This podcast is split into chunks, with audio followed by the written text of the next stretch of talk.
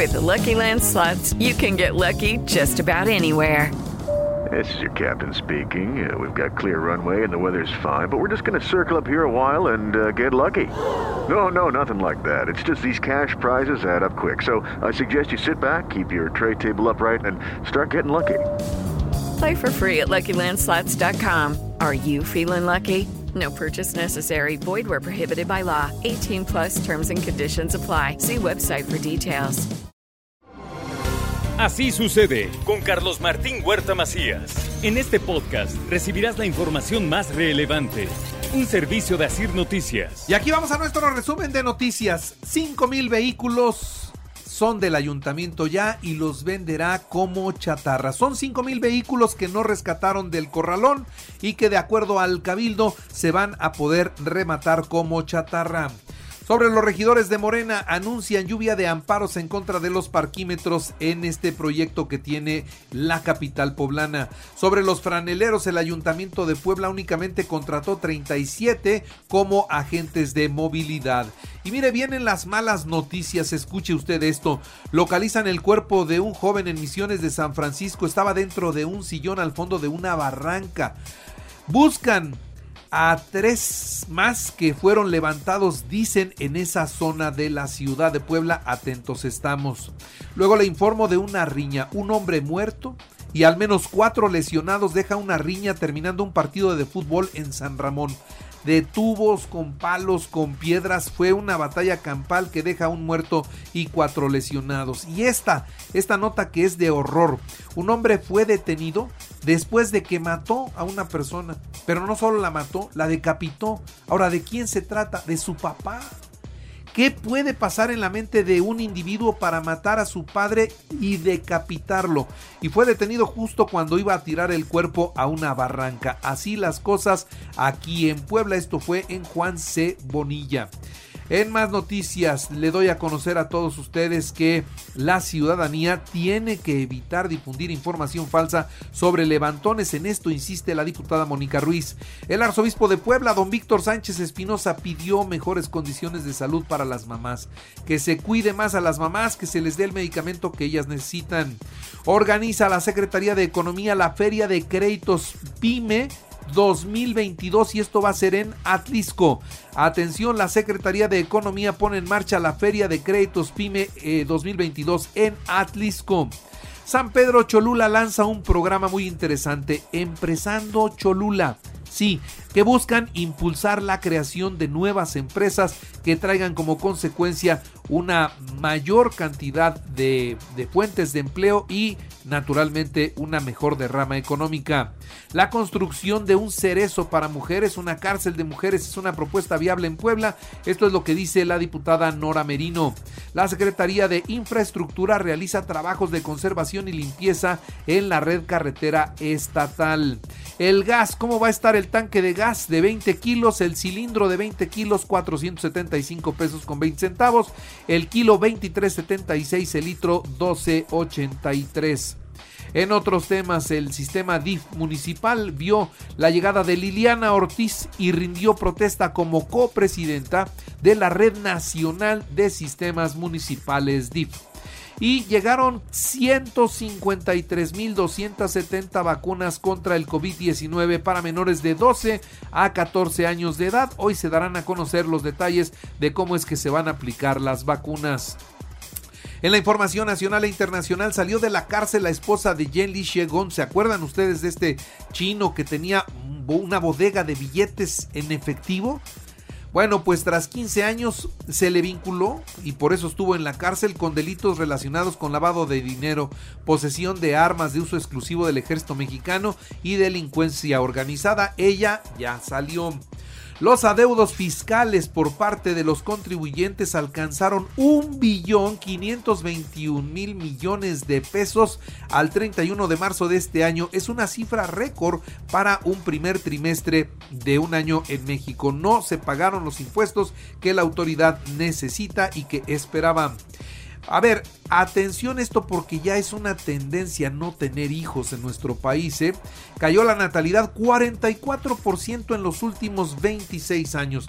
La tendencia en nuestro México, las mujeres no quieren tener hijos y mucho menos tener muchos hijos. ¿eh?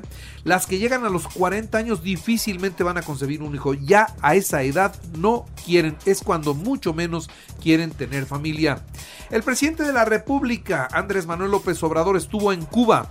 Manifestó que nunca apuesta ni apostará al fracaso de la revolución cubana. Durante un mensaje oficial frente al presidente cubano Miguel Díaz Canel, en el Palacio de la Revolución, el mandatario mexicano reiteró su postura de rechazo al bloqueo económico impuesto por los Estados Unidos a la isla y refrendó lo que considera una hazaña y persistencia del pueblo cubano que ha logrado sortear los efectos de las restricciones. Recibió, naturalmente, recibió la condecoración José Martí allá en Cuba y dice, me honra recibir este reconocimiento que lleva el nombre del independentista más humano y sincero de nuestra América Dijo esto, repito, el presidente de México. Propuso una nueva revolución en Cuba para seguir el ejemplo de los mártires. Desde la isla se comprometió a ser intermediario con los Estados Unidos para acabar con el bloqueo económico y financiero a Cuba. El presidente mexicano también anunció la eliminación de aranceles y el arranque del programa Sembrando Vidas en Belice. Estuvo en Belice, en Guatemala, en El Salvador y también estuvo en Cuba. Como se tenía previsto para Belice, se dio a conocer el arranque de este programa que nace en México. Se publicaron este fin de semana, se publicaron encuestas en el periódico Reforma y bueno, ¿cómo sale el presidente calificado? El presidente de México una vez más sale muy bien calificado, es más, se recuperó, sale con una aprobación del 62% y una desaprobación de apenas el 32%. ¿Cuáles son los principales problemas que ve la gente que estamos enfrentando? La inseguridad con el 59%, la economía solamente con el 15%, la gente no percibe que la situación económica sea crítica y la corrupción el 10%. Eso es lo que sale en las encuestas que publica el periódico Reforma durante este fin de semana. Revelan un incidente entre dos aviones de Volaris en el Aeropuerto Internacional de la Ciudad de México. Iban a chocar dos aviones. Uno que iba a despegar en la misma pista donde le habían dado a otro avión autorización para aterrizar se iban a impactar en la misma pista, pero el que venía bajando lo pudo ver y pudo cambiar la ruta para evitar una tragedia. Esto trajo consecuencias, fue un error del controlador aéreo y casi ocasiona la peor desgracia en el Benito Juárez todo quedó en un susto, pero ya destituyeron al director del sistema de navegación aérea en México. Lo destituyeron ya. Ahora vamos a ver a quién ponen en esta responsabilidad.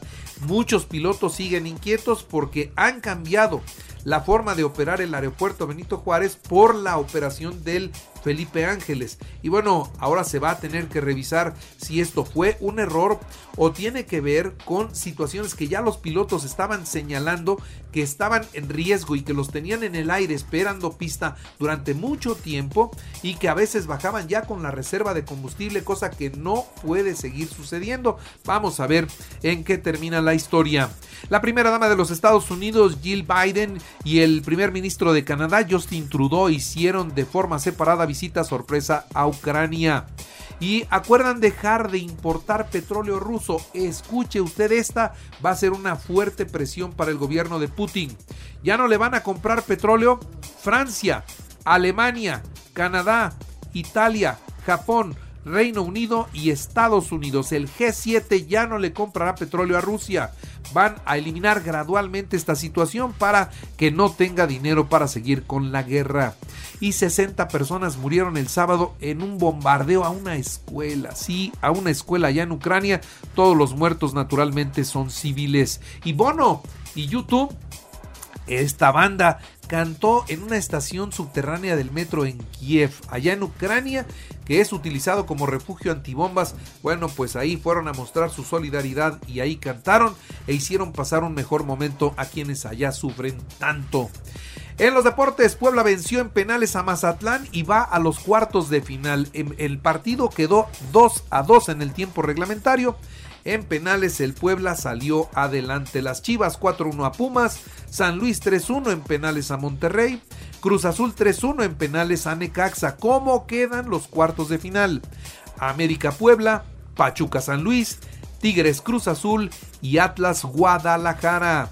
El Atlético de Madrid derrotó 1-0 al Real Madrid, el Barcelona 2-1 al Real Betis. Los Pericos del Puebla 15 a 10 a los Mariachis de Guadalajara para quedarse con la serie. En el automovilismo, Max Verstappen se quedó con el triunfo en el Gran Premio de Miami. Charles Leclerc y Carlos Sainz completaron el podio. Checo Pérez entró en cuarto lugar y se mantiene como tercero en el campeonato de pilotos. En el box, el ruso Dimitri Vivol superó por decisión unánime al Canelo Álvarez. Sí, perdió el Canelo por decisión unánime allá en Las Vegas y fue inaugurado el torneo de los barrios de box en el gimnasio Puebla Sur de la colonia popular. Ahí es donde ya se está dando este evento. Y recuerde que así sucede está en iHeart Radio y ahora puede escuchar a toda hora y en cualquier dispositivo móvil o computadora nuestro podcast con el resumen de noticias, colaboraciones y entrevistas. Es muy fácil, entre a la aplicación de iHeart Radio, seleccione el apartado de podcast, elija noticias y ahí encontrará la portada Así sucede. Así sucede con Carlos Martín Huerta Macías. La información más relevante ahora en podcast. Sigue disfrutando de iHeartRadio.